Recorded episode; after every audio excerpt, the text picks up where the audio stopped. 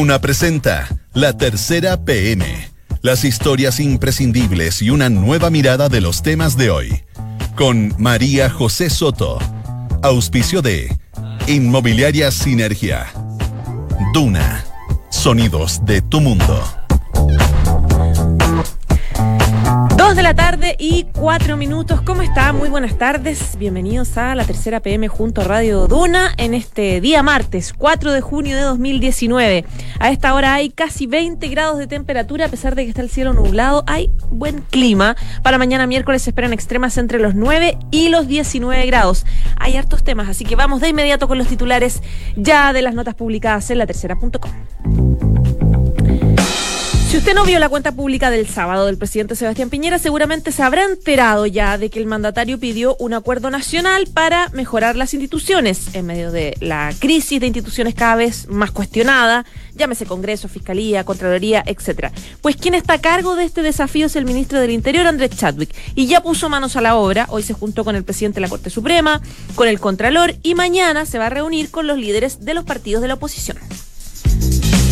El gobierno poco a poco ha ido bajando las expectativas económicas en medio de una crisis económica mundial. ¿Cómo va paliando la situación tan compleja? Acá se lo contamos.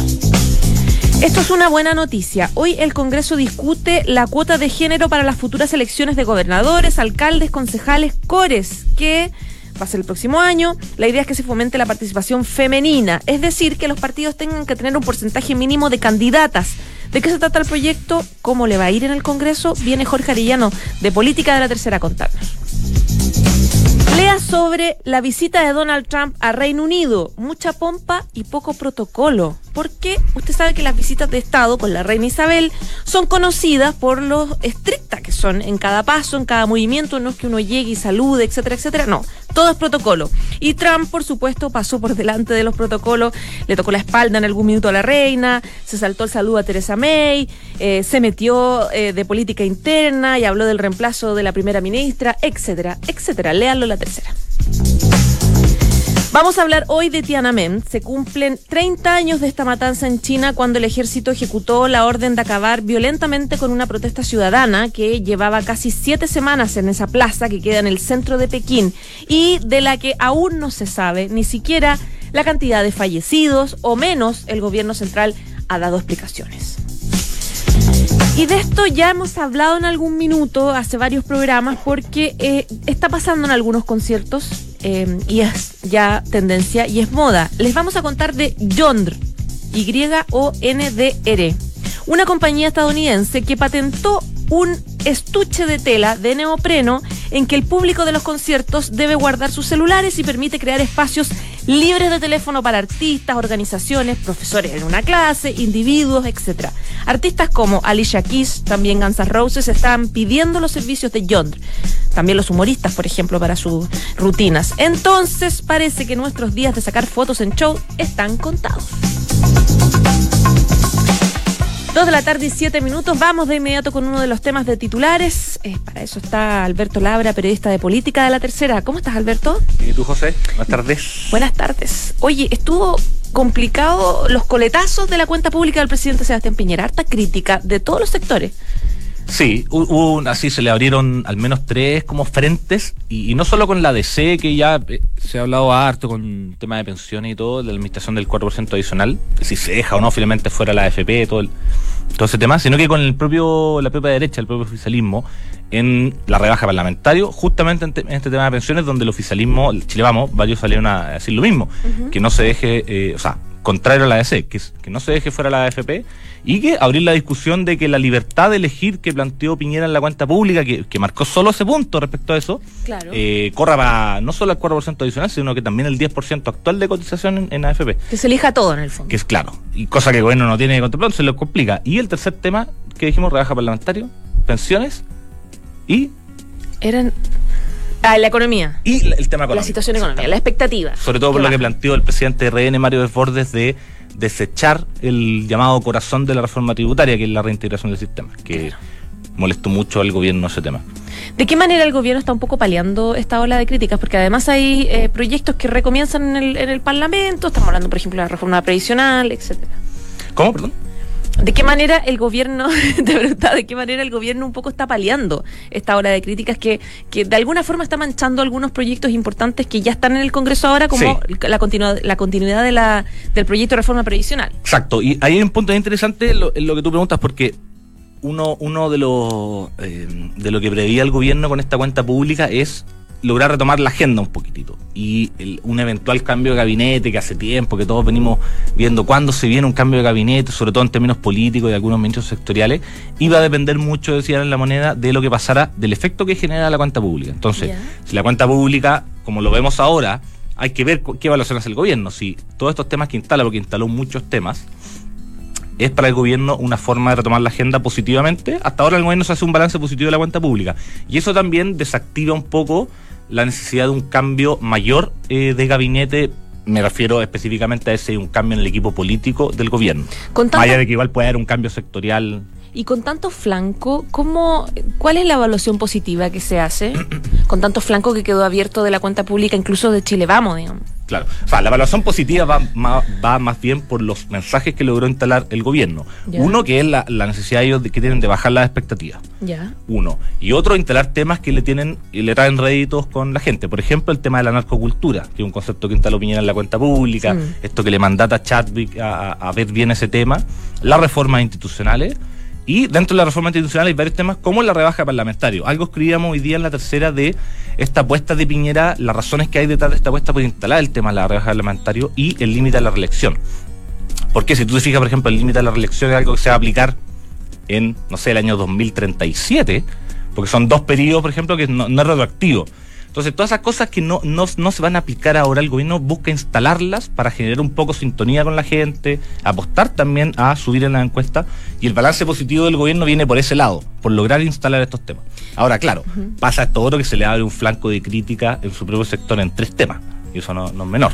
Claro, porque eh, rebajar la cantidad de parlamentarios sin duda que da la sensación de que la opinión pública lo, defiende a propósito de eh, el, desprestigio que tiene en general la política. Entonces está siempre instalada la sensación de que ya que haya menos parlamentarios, uno puede tener una opinión al respecto, pero esa es la sensación generalizada que uno ve en la calle, digamos.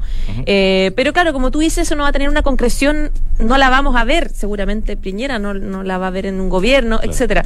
pero sí hay cosas que la ciudadanía va a poder ver eventualmente como eh, resultados concretos de una reforma previsional. Exacto. Y el tema de seguridad, etcétera.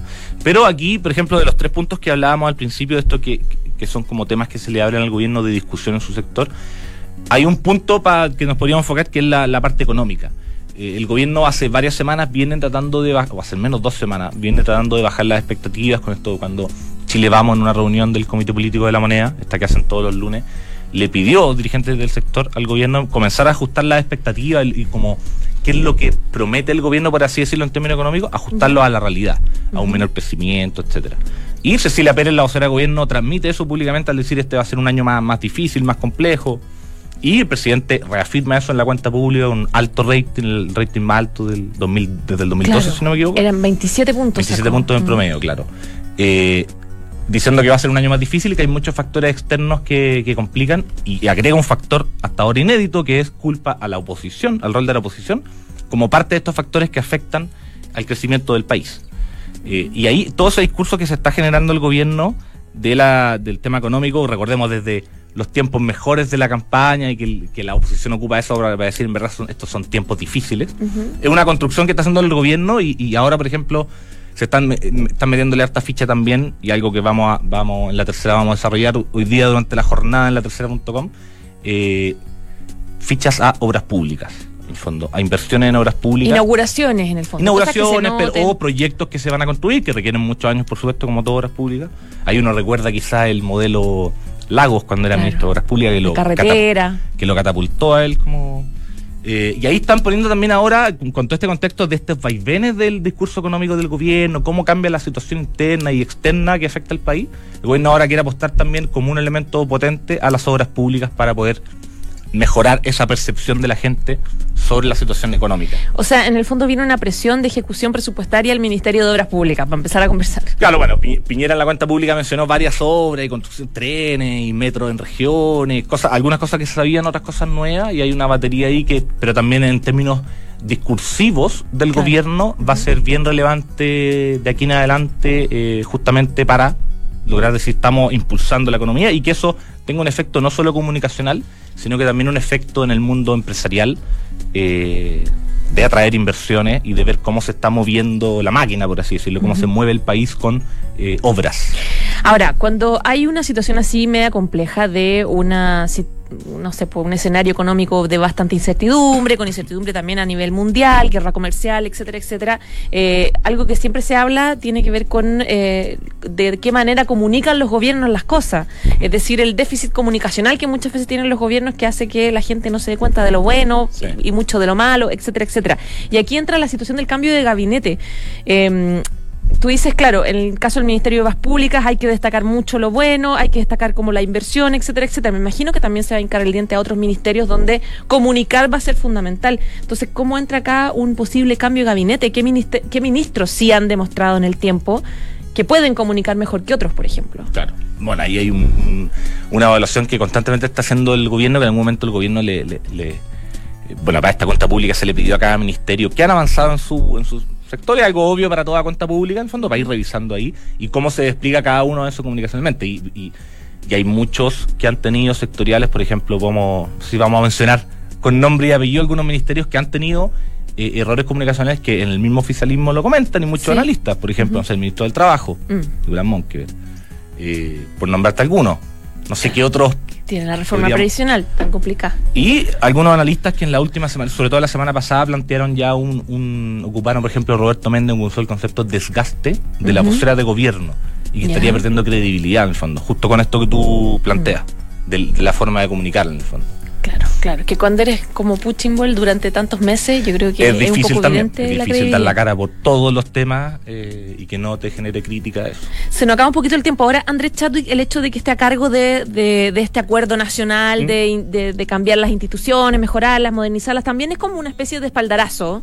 Eh, el que ha estado bien cuestionado también en Eso por, por el tema de liderar esta comisión por reformas institucionales, un paréntesis ahí, es un Gonzalo Blum, el ministro de las Express, él lideraba todo el trabajo interno del gobierno por modernización del Estado y varios cambios. Lo asume Chadwick ahora. No es que se lo quiten a Blumel, porque lo de Blumel era algo más amplio. Chadwick se concentra en algunas cosas de eso, incluyendo a Blumel y, a, al ministro de Justicia. Es una señal, por supuesto, así fue leída de, respaldo, reafirmar al ministro. Más este, este encargo que se le hace un tema prioritario para el gobierno y muy fundamental en las encuestas, que es la seguridad, de hacerse cargo de la narcocultura, al fondo de combatir la narcocultura. Ya Hay pues. una señal clara para Chadwick que puede de prioridad en el fondo. Claro, de, de no, y reafirmarlo él en este contexto de, de, si se viene un cambio de gabinete o no, si estaba en duda en algún momento por el caso Catillanca o no, bueno. Nunca estuvo tan en duda, la verdad, pero, pero sí él. O la oposición al menos quiso ponerlo en duda. Lo intentó, intentó acusaciones constitucionales, intentó de todo, todo se fue cayendo en el tiempo. Exacto. Ya, pues, Alberto Labra, muchísimas gracias. Gracias a ti. Que estés muy bien. Chao, chao. En Duna Escuchas, la tercera PM con María José Soto.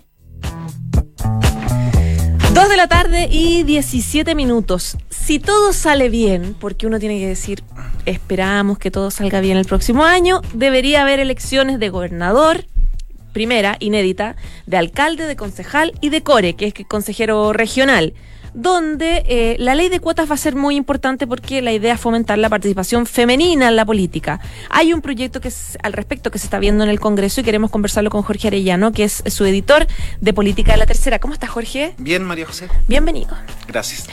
Cuéntame un poco, partamos del inicio. ¿Qué es lo que se está viendo en el Congreso y, en qué consiste? Sí, eh, paralelamente que estamos conversando acá, eh, se está votando en la Cámara, en la sala de la Cámara de Diputados, un proyecto que es impulsado por un grupo de parlamentarias, fundamentalmente por la diputada del Partido Radical, Marcela Hernando, que busca que en las próximas elecciones de eh, alcaldes, concejales y gobernadores regionales, ninguno de los géneros eh, de, las, de, los candidatos eh, presentados por los partidos, ninguno de los géneros, sea hombre o mujer, sobrepase el 60% de estas candidaturas. Es un proyecto que eh, ya se discutió en la Comisión de Mujeres y Equidad de Género, un- una comisión que es eh, medianamente nueva. Y eh, efectivamente ahora se está votando en la sala de la Cámara de Diputados eh, para ver si el proyecto sigue avanzando. Este proyecto que se encuentra en primer trámite y que espera poder estar en curso ya en las elecciones del 2020. Coque, ¿cuál es el escenario actual de, de la representación femenina en, en la política? Porque después de las elecciones aumentó harto la participación de, de mujeres. eh, aumentó harto la participación de mujeres por una reforma que se hizo Claro. para las elecciones parlamentarias. No obstante, esta participación no necesariamente eh, se ve reflejada en los puestos eh, en los puestos de representación. En que ganaran, en el fondo. Exactamente. Claro. Eh, bueno, este proyecto eh, es eh, que, que, que- que se está discutiendo ahora es similar a lo que se presentó para las elecciones parlamentarias, donde eh, ninguno de los dos géneros en la presentación de candidatura podría eh, ser inferior, inferior al 40%. Y eh, las cifras, lamentablemente, para las mujeres, pero también para la sociedad, no son tan buenas. Por ejemplo, el, hoy día actualmente tenemos 155 diputados y de estos diputados solo 33 son mujeres. Claro. En el Senado, donde actualmente hay 43 eh, senadores, legisladores, hay solo 10 senadoras. Y en el tema de la eh, alcaldía es aún peor esta situación, porque de 345 comunas solo hay 41 alcaldesas, lo que equivale a un 12%. Entonces, el proyecto apunta un poco a esto, a, a equilibrar un poco la cancha respecto a la representación de las mujeres en, en estos pues- puestos de elección popular. Claro, en función de los resultados que tú dices de, de participación ya femenina con cargos ya elegidos, claro, eh, denota un poco que la última elección, la de 2017, participó una cantidad importante de mujeres, pero no están ganando. Por ejemplo, ya, tú hablabas de la elección de diputada. Eh, según los datos del CERVEL, de los 960 postulantes a diputados, 397 fueron mujeres, lo que igual era equilibrado porque representaba el 41,4%, eran más hombres postulantes, pero era más o menos equilibrado. Sin embargo, las mujeres no están ganando las elecciones. La falta de recursos, la falta de, la misma mentalidad de las personas, de los electores que siguen sin contemplar a las mujeres como candidatas potenciales. Sí, eso eh, y también una estructura política que es más bien machista, que ha estado dominada fundamentalmente por los hombres.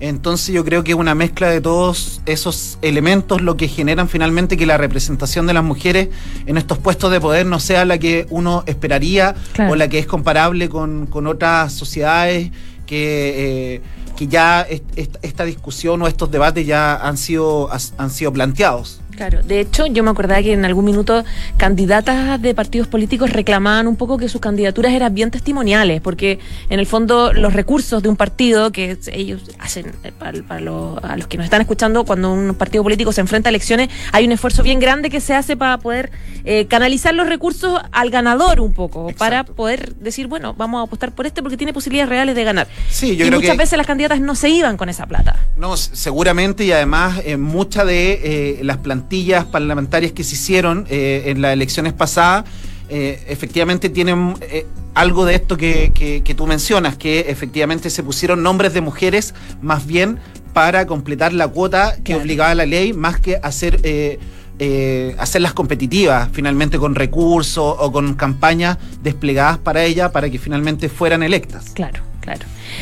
¿Qué nudos puede tener este proyecto que busca, como tú decías, que no sobrepase el 60% ninguna, ningún género? Exacto. Uno podría pensar que este proyecto pasaría eh, por, la, sociedad y las discusiones que se han ido dando en, el último tiempo, que pasaría colado, o sea, que pasaría rápidamente, pero no es así. Eh, los partidos, varios partidos, sobre todo eh, sobre todo en Chile Vamos, eh, lo que cuestionan es el tiempo. Mm. El tiempo para lograr hacer estas plantillas, eh, estas planillas de candidaturas, poniendo estas cuotas que obliga el- el- la iniciativa legal. Mm. Y eh, fundamentalmente lo que plantean ellos es que actualmente la mayoría, como lo, lo mencionábamos anteriormente, la mayoría de los al- alcaldes en ejercicio son hombres. Y por lo tanto tendrían que dejar abajo a muchos de estos jefes comunales Mm. Eh, para, eh, para poder eh, cumplir con la cuota. Y eso, la reelección en el fondo. e- efectivamente, que fueran a la reelección y eso obviamente los pone a ellos con eh, dificultades para lograr lo que finalmente quieren, que es tener mayor representación en, en- en- en las comunas, en los municipios. Qué complicado. Sí. O sea, bajar la postulación de, can- de- de candidatos que quieren ir a la reelección. En el Exactamente, y que eh, fundamentalmente podrían, eh, para ponernos en el otro lado, podrían estar desarrollando una buena gestión. Eso Claro. es al menos el argumento que hoy día plantean los, los parlamentarios de, de ciertos sectores. Claro. Ya, pues vamos a ver qué pasa. Exacto, hay que esperar eh, esta votación que debiese terminar en, en una hora más aproximadamente, a ver si, si sigue avanzando, eh, si el proyecto es aprobado en general en la sala, debiese después pasar nuevamente a la Comisión de Mujeres para discutirlo en particular. Oye, y es tan complicado el tema porque además, claro, estamos queda un año que pasa volando y estamos viendo lo de la cuota de mujeres y además todavía no está claro las competencias de la elección de gobernador. Exacto, es como que todo lo tenemos súper encima. Hay que profundizar. Parece que no se están haciendo las cosas muy bien o, O muy anticipadamente. no sé, claro. Poniendo eh, por- en, en la mesa estos, pro- estos problemas que podían surgir. Ya, pues Coque, muchas gracias. Gracias a ti. Que estés muy bien. Chao, chao. Estás en la tercera PM con María José Soto. Dos de la tarde y 24 minutos. Vamos a temas internacionales. Hace 30 años, miles y miles de chinos se, se concentraban eh, y lo hicieron así por varias semanas en la plaza Tiananmen, que queda en el corazón de Pekín, para protestar por la libertad, por la transparencia, por el fin de eh, el poder desmedido, la corrupción, etcétera. El resultado fue una matanza de la que aún no se tienen registros claros, pero que eh, todos recordamos. Fernando Fuentes, su editor de La Tercera, está aquí con nosotros. ¿Cómo está, Fernando? Bien, gracias. Hoy día los medios de comunicación del mundo recordaron el episodio. Sí, o sea, ya empezaron incluso hace varios días a- de, de varias maneras, fotografías inéditas, Hay fotos nuevas. manifestaciones, sí. No, hay unas que son especialmente llamativas que, que las publicó el New York Times, que son justamente de un, de un manifestante de la época, eh, de ah, nombre Yan Liu, que en esa época tenía 20 años, era un estudiante de diseño, que él eh, era fotógrafo aficionado y tomó alrededor de eh, 60 rollos de, en esa época, fotografía analógica, 60 rollos de, de, de- de fotos que equivalen más o menos como a 2.000 imágenes. Y él por temor las tuvo guardadas todo este tiempo, estos 30 años. Él eh, viajó, se trasladó a Estados Unidos eh, hace algunos años y fue por eh, consultas de su hija que le, le preguntó que- qué había pasado en esa época, que él ya sintió los deseos de, de dar a conocer este material. Y ahora coincidiendo con, la, con los 30 años, eh, él los dio a conocer a través de- del New York Times. Son fotografías bastante eh, sorprendentes. eh, bueno, hay bastante material, sobre todo de las agencias occidentales. Eh, pero estas, tomadas justamente por manifestantes, ad- adquieren un valor mucho más importante. Fernando, partamos del principio. Sí, ¿Qué sí. pasó en, en Tiananmen hace 30 años? Eh, bueno, pongámoslo en contexto. Eh, estamos en la época en que mm, el presidente de la comisión militar del Partido Comunista, que es en el fondo el, el que tiene el poder, que era Dian- Deng Xiaoping, eh, él eh, estaba llevando a cabo las, reformas económicas, la apertura de, de- de China, sobre todo con las zonas económicas especiales del sur. Y de alguna manera eh, esto llevó a pensar a ciertos sectores de la sociedad china que también eventualmente puede atraer aparejado una mayor apertura política.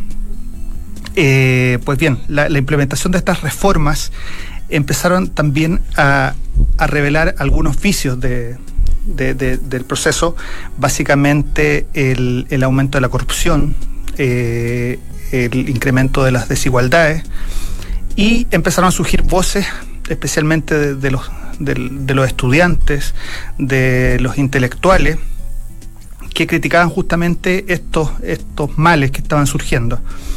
Y la coyuntura se dio justamente con la muerte el 15 de, de abril del 89 del, del ex secretario del Partido Comunista, que se llamaba Hu Yaobang. Eh, Hu Yaobang era, eh, él había sido de alguna manera su imagen eh, eh, tachada por el partido por la reacción que había tenido como secretario general en unas, unas eh, manifestaciones que había habido en el 86.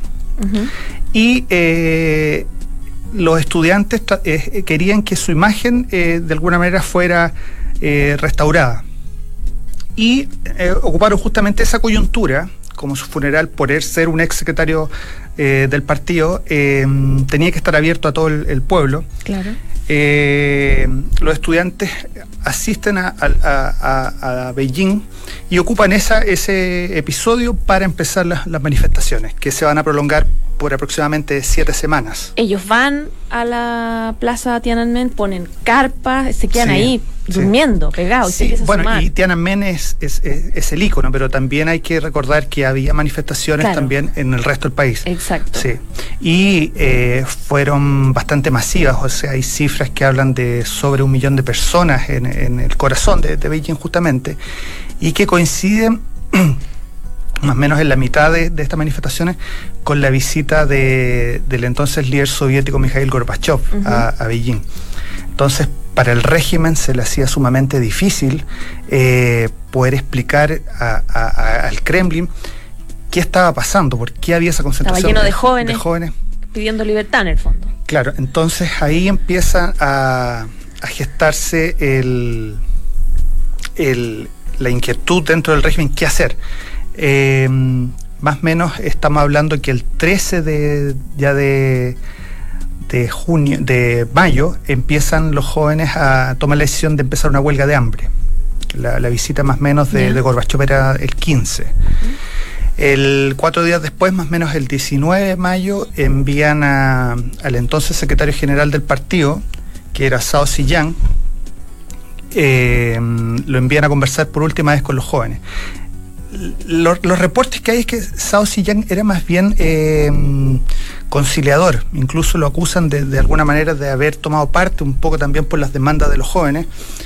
Y ya hay algunos, algunas eh, crónicas de la época que dicen que en esa última reunión que tuvo con los jóvenes incluso lloró, porque él sabía lo que venía. Mm. Eh, porque los documentos que posteriormente se han conocido hablan de que ya había un, algún grado de, decisión dentro de la cúpula respecto de qué camino tomar. Solo que no se había ejecutado todavía. Claro. No estaba la orden militar. Y bueno, como no tuvo una respuesta como la que esperaba el régimen, Sao Siyang se devuelve y al día siguiente ya eh, Deng Xiaoping de, eh, gana el pulso dentro del, régimen y él toma la decisión de eh, dictar la ley marcial. Y ahí ya se empiezan a precipitar los hechos, empiezan el avance de las tropas hacia Beijing y esto se mm, ya se desencadena. Eh, más o menos, el, por ejemplo, el 2 de junio se habla de algunos incidentes en que los estudiantes atacan a militares con, pedradas, con, bombas molotov. Hay reportes de, de soldados heridos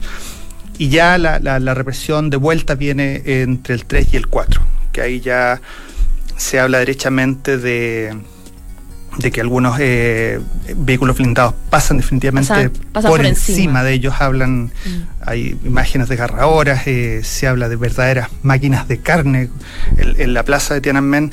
Eh, también el uso de, ametralladoras contra las masas. Hay reportes posteriores de, gente que dice que se veían grandes hogueras eh, en, Beijing que se supone que eran eh, morgues eh, espontáneas que surgieron y que, donde quemaron cuerpos. Pero claro, eso es lo que, lo que se conoce de alguna manera de forma no oficial. Casi con registros fotográficos nomás y descripción de los que sobrevivieron. Claro, algunas de las fotografías que existen tienen que ver también por la, fuerte presencia de medios internacionales que habían en esa época, por la, por la visita de Gorbachev.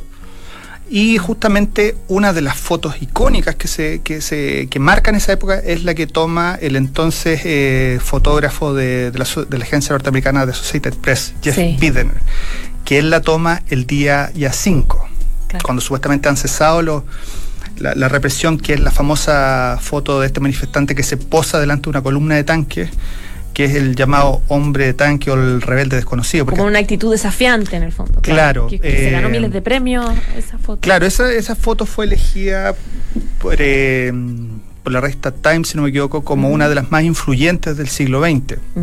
Estuvo postulando incluso finalista para el Pulitzer. En la foto esa vemos al tipo, al, al manifestante eh, que se detiene ante una ante cuatro tanques, pero esa era un- en realidad era una columna de 17 tanques. Y hace eh, después uno ve los videos, el tanque trata de evadirlo, se mueve junto a él, él sigue el movimiento del tanque. Ahora, ¿qué pasó después? No se sabe. Eh, Su paradero no se supo. no, de hecho nosotros publicamos el fin de semana una, una entrevista con, con el fotógrafo, con Jeff Bidener, y dice que en algún momento él intentó ubicarlo, porque él volvió a Beijing después. No hubo caso. Y hay muchas versiones, incluso hay algunos medios que dicen que este tipo era un estudiante de 19 años, que se- hay algunos que dicen que se llama Wang Weilin, otros Wang Haimin. Eh, algunos sostienen que fue ejecutado el 5 de, de junio, otros el- a, a dos semanas de lo hecho, otros dicen que aún está encarcelado o que está viviendo refugiado en el campo, en Taiwán. Mm, No hay Nada claro. nada claro sobre él. Se nos acabó el tiempo, pero una última consulta. ¿No hay nada hasta ahora de cifras concretas de fallecidos de la época o de alguna explicación o de alguna información que China y su gobierno central puedan haber dado en el último tiempo? Como tampoco Mira, hay las- presión internacional hacia China. O sea, las cifras son tan disímiles que van desde los 200 muertos hasta los 10.000 en algunos Qué casos, incluso superiores. Y las únicas señales que tenemos hasta el momento son las que hubo en los últimos días del ministro de, de Defensa chino que dijo que la política que se ocupó en esa época había sido una política correcta ante las turbulencias políticas de la época. Y una columna de opinión del diario oficialista eh, Global Times que dice que, que la sociedad eh, china eh, ahora estaba madura y que no estaba en las condiciones políticas para que eso se repitiera. Qué fuerte, ¿eh? Sí. Qué tremendo. Ya, pues Fernando, te lo agradezco mucho. No, muy gracias a ti por la entretenido tu invitación. relato. Que estés muy bien. Igual, chao. Chao, chao. Les contamos que en Sinergia Inmobiliaria piensan cada proyecto de casa o departamento como si fuera único. La distribución de los espacios, diseño vanguardista y terminaciones que encantan. Sinergia Inmobiliaria, espacios bien pensados. Conócelos en isinergia.cl. Dos de la tarde y 35 minutos, ya nos vamos, gracias por informarse con nosotros, pero quédese porque ya viene la próxima carta notable, el libro que Tim Burton envió a Disney Studios cuando era un, un estudiante.